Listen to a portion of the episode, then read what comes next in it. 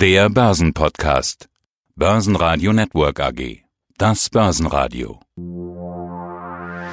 Marktbericht. Im Studio Sebastian Leben. Außerdem hören Sie Peter Heinrich und von der Börse Stuttgart Cornelia Frei. Zu den Quartalszahlen von Covestro CFO Dr. Thomas Töpfer. Zu Jahreshochs im DAX Achim Matzke, Leiter der technischen Analyse der Commerzbank. Zur Rezessionsangst Vermögensverwalter Moimir Linker von Acquif International, zur Lage in China Wirtschaftsprofessor Peter Scholz und über den Bitcoin-Automaten in Wien Marco Litjens von Coinfinity. Alle Interviews in ausführlicher Form hören Sie auf börsenradio.de oder in der Börsenradio-App. Der DAX holt ein neues Jahreshoch von 12.983 Punkten. Die 13.000 ist nun wirklich zum Greifen nah. Schlusskurs im DAX 12.942 Punkte plus 0,4 Prozent. Es fehlt nicht viel. In den USA geht sogar noch mehr. Sowohl S&P 500 als auch Nasdaq 100 erreichen neue Allzeithochs. Die gute Stimmung am Markt, die bleibt uns also erhalten. Innerhalb von drei Wochen hat der DAX 7% zugelegt. Heute jetzt eben die äh, weitere positive Entwicklung. Allerdings muss man sagen, wir starten ja erst in die Woche und die Woche könnte es wirklich in sich haben. Wir haben die Sitzung der amerikanischen Notenbank FED zur Wochenmitte. Ab morgen läuft es mit den Zahlen so richtig rund. Da werden wir wirklich geflutet mit vielen frischen Zahlen, insbesondere auch hier im äh, deutschen Raum. Aus den USA haben wir ja schon einiges gesehen, aber da kommen einige Schwergewichte. Äh, beim Brexit gibt es einiges. Also mal schauen, wo wir am Ende der Handelswoche stehen, der verkürzten Handelswoche. Freitag ist ja Feiertag. Aber wo wir am Donnerstagabend äh, stehen, denn da könnte sicherlich die eine oder andere Überraschung noch bereit liegen. Ja, hallo, Achim Maske ist mein Name und ich leite die technische Analyse bei der Commerzbank. Und wir wollen über den DAX sprechen. Technische Analyse bedeutet, wir schauen uns den Chart an.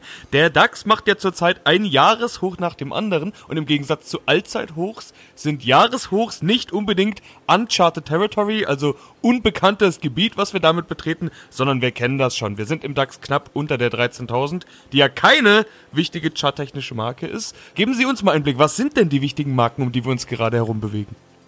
Ja, es ist ja so, dass wir im Jahr 2017, 2018 hatte der DAX ja eine Seitwärtspendelbewegung oberhalb von 11.800 Punkten.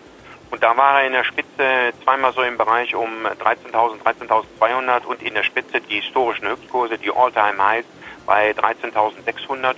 Und da sieht man praktisch, wo die Widerstandszonen auftauchen werden im Bereich um 13.200 und 13.600. Und zunächst mal haben wir ja die Situation, dass wir eine schöne Aufwärtsbewegung haben seit einigen Wochen und wir gehen davon aus, aus technischer Sicht, dass wir diese Widerstandszone um 13.200 sozusagen im Laufe des Jahres testen, auch inklusive einer Jahresendrille die letzte Situation im DAX, wo wir ganz lange gebraucht haben, da irgendwie dran vorbeizukommen, war die 12.000. Also da war es sogar die runde Marke. Wenn wir jetzt diese 13.200, die Sie genannt haben, also die nächste wichtige Marke nach oben oder vielleicht sogar die Allzeithochs, wenn wir das nicht schaffen und es nach unten gehen sollte, wo muss man denn dann hinschauen? Ja, nach unten haben wir natürlich Unterstützungszone im Bereich um 12.600 da wo wir auch eine Zeit drunter waren und darüber gesprungen sind. Und darunter ist es im Bereich der 200-Tageslinie, die ja zurzeit nach oben dreht für den DAX. Und die stellt im Regelfall auch eine Unterstützungszone dar. Die liegt so im Bereich um 11.950 Punkte zurzeit. Also wie man sieht, der DAX ist gut unterwegs, nachdem er ja gerade im Jahr 2018 eine schwierige Situation hatte. Es bestätigt sich so ein klein wenig die historische Erfahrung, dass die Jahre, wo die Wirtschaft schlecht aussieht, wo man vielleicht sogar rezessive Tendenzen hat, das kann ja durchaus auch sein, dass wir sozusagen so eine technische Rezession im zweiten und dritten Quartal in Folge hatten, dass das gute Börsenjahre sind weil die Aktienmärkte schauen im Regelfall voraus, genau wie sie im Jahr 2018 die Schwäche 2019 der Wirtschaft eigentlich ganz gut draufgesetzt hatten, deutet sich jetzt praktisch von den Märkten her an, dass man für 2020 auf ein Wiederanspringen der Konjunktur auf ein bisschen besser laufende Situation hin deutet, wo auch die Unternehmen dann wieder mehr Erträge machen können. Also man setzt auf die Zukunft und auf die historische Erfahrung, dass man am Ende der Rezession sozusagen in Aktien investieren muss, weil sie danach im Regelfall gut steigen.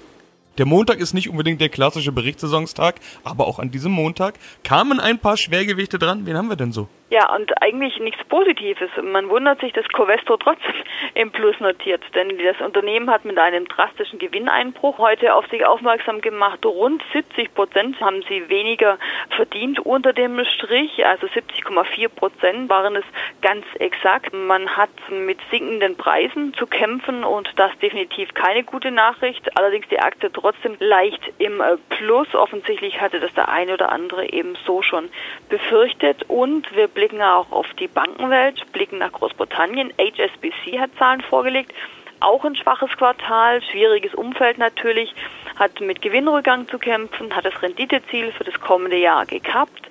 Also auch keine guten Nachrichten. Die Aktie allerdings, die verliert doch äh, recht deutlich mit über drei Prozent. Und äh, spannend eben oder interessant auch zu sagen, es liegt unter anderem eben auch im Handelskonflikt zwischen China und den USA. Das sorgt natürlich für Unsicherheit am Markt. Und jetzt hat es eben ein Unternehmen auch mal ganz deutlich ausgesprochen. Die niedrigen Zinsen, keine Frage, die drücken natürlich auch auf die Gewinne. Das macht es den Banken aktuell doch äh, schwer. Und wie gesagt, die Aktie, die ist aktuell deutlich im Plus. Und das sind die zwei Unternehmen, die heute mit ihrem Zahlenwerk definitiv hervorstechen. Ja, einen schönen guten Tag. Mein Name ist Thomas Töpfer. Ich bin CFO von Covestro. Die Woche startet diesmal mit wichtigen Quartalszahlen aus dem DAX. Sie bringen Quartalszahlen und vor allen Dingen bei Ihnen als Werkstoffhersteller und Kunststoffkonzern und damit ja Zykliker schauen ganz viele drauf. Das R-Wort schwirrt nach wie vor durch die Finanzwelt und durch die Medien. Wir kennen diese Diskussion alle. Was sagen Sie eigentlich zu dieser Diskussion rund um das R-Wort, die Rezessionsangst, die sich überall breit macht? Also, wir gucken da sicherlich sehr nüchtern drauf. Wir würden sagen, mit Blick auf das Quartal, und ich komme gleich gerne dazu zum weiteren Ausblick, würden wir sagen, haben wir eine solide Performance in einem, wie Sie schon angesprochen haben, herausfordernden Umfeld abgeliefert. Ich glaube, für uns bemerkenswert ist, dass wir es geschafft haben, unsere Core-Volumina um 5,3 Prozent zu steigern. Also die Mengen sind um über 5 Prozent hochgegangen, weil es uns gelungen ist, Absätze in rückläufigen Industrien, wie zum Beispiel der Automobilindustrie, durch Verkäufe in andere Industrien überzukompensieren. Und das ist für uns sicherlich ein gutes Ergebnis, sodass dann auch unterm Strich wir ein EBITDA, also ein Ergebnis von 425 Millionen generiert haben, was absolut auf der Spur liegt dessen, was wir angekündigt hatten. Wir hatten gesagt, 410 wollten wir erreichen und insofern in Summe ein solides Quartal in einem herausfordernden Umfeld. Und da haben Sie natürlich auch schon den Punkt angesprochen, auf den ich hinaus wollte. Die Nachfrage ist da die abgesetzte Menge um 5,3 Prozent gesteigert. Zuwächse hatte ich gesehen, kommen aus den Branchen Bau, Möbel, Elektro und Elektroindustrie. Auf der anderen Seite schwache Automobilkonjunktur. Ja, auch das ist ja nichts Neues. Im Gesamtjahr soll Mengenwachstum zu sehen sein. Man kann also sagen, an der Nachfrage liegt es nicht.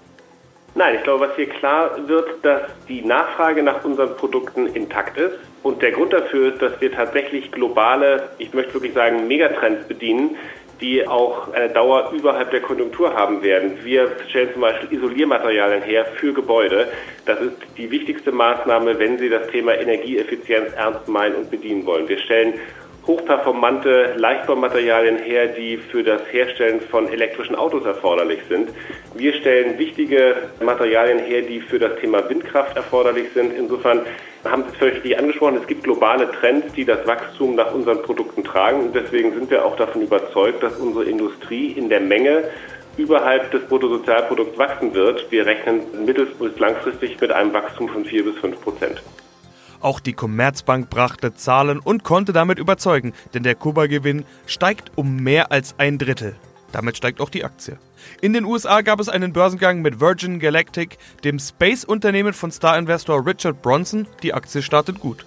Eine weitere Meldung des Tages ist, dass Luxuskonzern LWM Asch angeblich den Juwelier Tiffany's übernehmen will.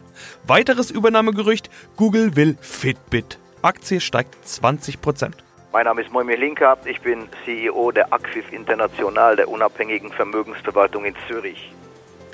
Seit einiger Zeit geistert das R-Wort durch die Finanzwelt. Auch im Börsenradio immer wieder, klar, da müssen wir drüber sprechen. Herr Linker, auch in unseren Interviews war das immer schon mal Thema. Die Konjunkturdaten, die wir bekommen, die sind tatsächlich nicht so gut. Jetzt läuft die Berichtssaison und da haben wir ja die Gelegenheit tatsächlich bei den einzelnen Unternehmen zu prüfen, wie es ihnen denn wirklich geht. Wie immer ist da Licht und Schatten, aber das Bild ist nicht so düster, wie ein IFO oder GfK-Index das suggerieren. Ganz im Gegenteil, jede Menge positive Überraschungen. Herr Linker, sowas haben Sie ja auch erwartet, war in den letzten Gesprächen schon klar geworden. Was ist für Sie denn aussagekräftiger, die Konjunkturdaten oder die Quartalszahlen? Ja, guten Morgen, Herr Leben, guten Morgen, liebe Zuhörer. Sie haben es wunderbar gesagt, das hat der Herr Linker erwartet. Nein, der Herr Linker hat es nicht erwartet, der Herr Linker hat es angenommen. Und das war auch hingegen der medialen Darstellung der globalen Konjunktursituation. Man hat ein sehr, sehr düsteres Bild gemalt. Ich war immer einer der wenigen, die gesagt haben, so düster ist es nicht. Die Quartalsaison hat es sehr eindrücklich bewiesen. Und natürlich spielt das für mich die zentrale Rolle, weil ich auch schon seit Jahren, wenn nicht seit Jahrzehnten sage, dass es letztendlich die Dividenden, die Cashflows, die Stabilität eines guten Investments ausmachen und das zahlen letztendlich die Unternehmen. Es waren, wie gesagt, sehr, sehr gute Zahlen dabei. Vorweg die amerikanischen Banken, Paukenschläge wie Tesla lassen wir jetzt mal einfach beiseite, aber es gab einige sehr, sehr, sehr positive Überraschungen. Aber durch die Reihe weg läuft diese Ertragssaison ist ja noch lange nicht zu Ende. Es fehlen ja noch Schwergewichte wie, wie Apple, es fehlt noch Google und also Amazon. Amazon hat etwas enttäuscht, aber sicher nicht im Umsatz. Also das ganze Bild als Package, auch in der Schweiz, was sich abzeichnet, gerade die Swiss Midcaps, auch in Deutschland sieht es viel besser aus. Und äh, dieses R-Wort, wie Sie es so schön sagen, das wird immer ein Thema sein. Und das ist auch gut so, weil das ist etwas, was die Rationalität bei den Anlegern immer wach hält. Und das soll auch so sein. Aber unter dem Strich ist es natürlich die Unternehmenslage. Und das R-Wort ist immer noch für mich bei weitem nicht so dominant wie die Ertragslage der Unternehmen, die jetzt, wie gesagt, ganz klar und sehr positiv unter Beweis gestellt wurde kommt ja noch einiges in dieser Woche, was wichtig ist. Auch heute kamen schon wichtige Sachen. Was ist denn so zu vermelden, wenn wir in den Ausblick schauen? Was müssen wir im Auge behalten? Also ich denke mal, das Wochenhighlight, keine Frage, ist die Sitzung der amerikanischen Notenbank FED zur Wochenmitte.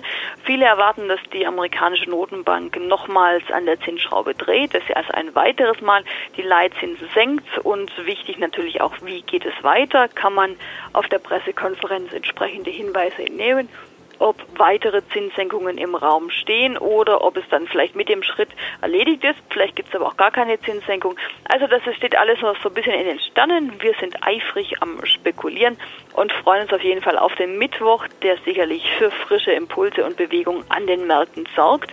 Zum anderen natürlich eben die Zahlenflut. Da steht einiges an. In diesen Tagen einige DAX-Unternehmen, die Zahlen vorlegen und für die Anleger auch immer sehr spannend natürlich auch die Tech-Werte. Also Facebook wird beispielsweise zur Wochenmitte Zahlen vorlegen. Apple auch am Mittwochabend. Das sind sicherlich so Highlights im äh, Rahmen der laufenden Berichtssaison, die für Impulse sorgen. Und wenn wir auf den Brexit noch kurz blicken, der uns ja schon doch eine ganze Weile beschäftigt, manchem mittlerweile echt gehörig auf die Nerven geht, weil es eben so eine never-ending Story ist. Aber nichtsdestotrotz, wir müssen es kurz ansprechen. Hier geht es im äh, britischen Parlament darum, ob es Neuwahlen gibt. Darüber lässt Boris Johnson abstimmen, denn er hofft, dass es Neuwahlen gibt, um mit diesen dann wieder die parlamentarische Mehrheit äh, zu bekommen, um dann eben seine Brexit-Pläne verfolgen zu können. Das hat ja zuletzt nicht ganz so gut geklappt. Und auf der anderen Seite Blick natürlich Richtung Brüssel. Einer Fristverlängerung wurde generell zugestimmt. Jetzt ist die Frage, wie weit darf man äh, denn äh, verlängern? Wie lange kann quasi Großbritannien gehen, bis es dann nach Ansicht der EU wirklich eine Entscheidung geben muss? Also die Fristverlängerung das eine, die Neuwahlen die andere Sache. Letztendlich wollen alle sicherlich das Thema vom Eis haben. Mal schauen, ob es da in dieser Woche dann Fortschritte gibt. Also das sicherlich die Themen. Wir blicken auf den Brexit, auf die FED und auf die vielen Zahlen. Nichtsdestotrotz natürlich auch der Handelskonflikt nach wie vor ein Thema, aber da gibt es aktuell nicht allzu viel Neues und ja, langweilig wird es ja auch in dem Rahmen nicht, oder? Hallo, mein Name ist Peter Scholz. Ich bin Professor für Banken und Finanzmärkte an der HSBA, Hamburg School of Business Administration. Und wir wollen heute über China sprechen. Warum? Sie kommen gerade zurück aus Shanghai. Was haben Sie dort denn gemacht und wie war's? Er war auf Studienreise und es war auf jeden Fall sehr interessant, dann doch ein Land zu sehen, von dem man eigentlich immer sagt, dass es äh, so komplett anders sei was in Teilen natürlich sicherlich richtig ist, aber in Teilen überraschenderweise dann doch auch gar nicht so war. Dann tauchen wir mal ein bisschen ein. Über China gibt es ja genug zu erzählen. An diesem Montag trifft sich dort ja die Führungselite der Kommunistischen Partei Chinas zur viertägigen Plenarsitzung. Da werden ein paar Themen besprochen werden, die auch bei uns immer wieder wichtig sind. Langsameres Wirtschaftswachstum in China, Handelskrieg mit den USA, Unruhen in Hongkong. Was davon ist in Shanghai denn zu spüren? Sind das auch Themen in der größten chinesischen Stadt, die Shanghai ja ist? Also kommt man damit irgendwie in Berührung? Relativ wenig. Also es ist natürlich so, dass es staatliche Zensur gibt in den Medien, was das betrifft. Und wenn man dann eben mit den lokalen Medien vor allem davon abhängig ist, dann ist es doch sehr schwierig, da verschiedene Meinungen zu bekommen. Also man hat halt ja die Parteiennachrichten, die es dann eben entsprechend gibt oder die eben staatlich freigegebenen Nachrichten, aber relativ frei, wie man es im Westen vermuten möchte, ist es dann halt in China doch nicht. Von daher ist die Wahrnehmung von vielen Chinesen halt, dass zum Beispiel gerade in Hongkong eher halt auch früher und Revolution die Unruhen verursachen, aber die genauen Hintergründe werden zumindest nicht diskutiert. Und sie werden es wahrscheinlich auch kaum erleben, dass ein Chinese offen darüber spricht, was er davon hält. Zumindest kritisch. Die Konjunktur aber auf jeden Fall, die scheint ja, nennen wir es mal angeschlagen. Die Wirtschaft wächst langsamer, aber sie wächst. Also der Staatskapitalismus mit sozialistisch-chinesischer Ausprägung, so will ich es jetzt einfach mal bezeichnen, der funktioniert nach wie vor recht gut. Wie schätzen Sie denn die Lage ein? Ist von etwas schwächerer Konjunktur irgendwas zu spüren auf den Straßen Shanghais? Ja, auf den Straßen ist es für mich jetzt ein bisschen schwer nachzuvollziehen, weil ich jetzt zum ersten Mal in Shanghai war und von daher mir so ein bisschen der Vergleich fehlt. Ich habe aber dann vor Ort mit Locals gesprochen, genau über diese Thematik. Und die haben mir dann berichtet, dass es durchaus schon zu spüren ist, dass also zum Beispiel auch der Arbeitsmarkt und auch andere Märkte bei weitem nicht mehr so dynamisch sind wie noch vor einigen Jahren, dass es aber eigentlich gar nicht so unwillkommen ist. Also muss ich eben schauen, woher China kommt und, und welche enormen Raten die in manchen Sektoren auch an den Tag gelegt haben da war auch ein geordnetes Wachstum äh, teilweise gar nicht möglich, sondern man ist einfach nur gewachsen, gewachsen, gewachsen, exponentiell. Man hat sich in wenigen äh, Jahren vervielfacht in bestimmten Sektoren und das bringt natürlich auch große Probleme mit sich. Und insofern habe ich so das Gefühl, dass dieses äh, Durchatmen und ich meine, es ist ja nicht so, dass die chinesische Wirtschaft schrumpfen würde, sondern eigentlich auf einer äh, moderatere Wachstumszahlen einschwenkt, das natürlich trotzdem relativ schwächer ist wie in der Vergangenheit, gar nicht so unwillkommen ist, um einfach, sagen wir mal, einfach auch äh, durchzuschnaufen. Ich habe auch gehört, dass die Chinesen, die früher eben auch sehr viel Wert drauf gelegt haben, also zu powern, zu powern, zu powern, inzwischen wohl auch das Work-Life-Balance für sich entdeckt haben. Also auch die sind, glaube ich, mit dem, was sie erreicht haben, zumindest in den großen Städten, glaube ich, gar nicht so unzufrieden. Und da ist dann vielleicht auch für vor Ort dies, der Fokus auf dieses bedingungslose, exponentielle, unglaublich schnelle Wachstum auch gar nicht mehr so hoch. Also mein Name ist Marco Litjens, bin jetzt seit über einem Jahr in dieser Firma, Firma Coinfinity und bin eigentlich im Bereich Office und Support tätig. Kommen wir zum wirklichen Coinfinity. Könnte man auch Bitcoinfinity sagen? Also, was macht ihr in 30 Sekunden? Ja, also wir bieten einfach den Tausch von Euro zu Bitcoin an und wieder Retour. Relativ simpel. Doch wie geht's? Also wenn ich jetzt noch nie mit Bitcoin zu tun habe, kann ich zu euch gehen, sage ich schmeiße jetzt mal 100 Euro rein. Wie viel 0, Bitcoin kriege ich dann?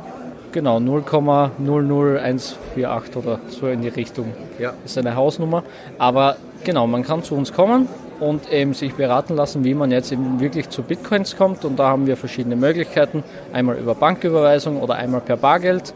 Also das eine ist über die Online-Plattform und das andere ist über den Bitcoin-Automaten. Bitcoin, dazu haben wir schon ganz viele Interviews geführt und ich weiß auch, unsere Hörer sind ziemlich nervös, wenn der Kurs mal wieder runtergeht. Das ist eine schwankende Währung. Äh, seid ihr so eine Art Bank oder kann man das, darf man das tun ohne Banklizenz? Nein, wir sind keine Bank. Wir haben auch keine Banklizenz und bis diesem Jahr war es auch für jeden möglich, eine Tauschbörse zu machen. Ab nächsten Jahr sind wir auch der FMA unterliegt oder unterlegen. Also für deutsche Hörer heißt das die Finanzaufsicht quasi? Genau, ja. genau, Finanzmarktaufsicht. Und da haben wir dann auch gewisse Regeln, die wir aber jetzt auch schon einhalten, großteils. Und nur geringe Anpassungen noch vornehmen müssen.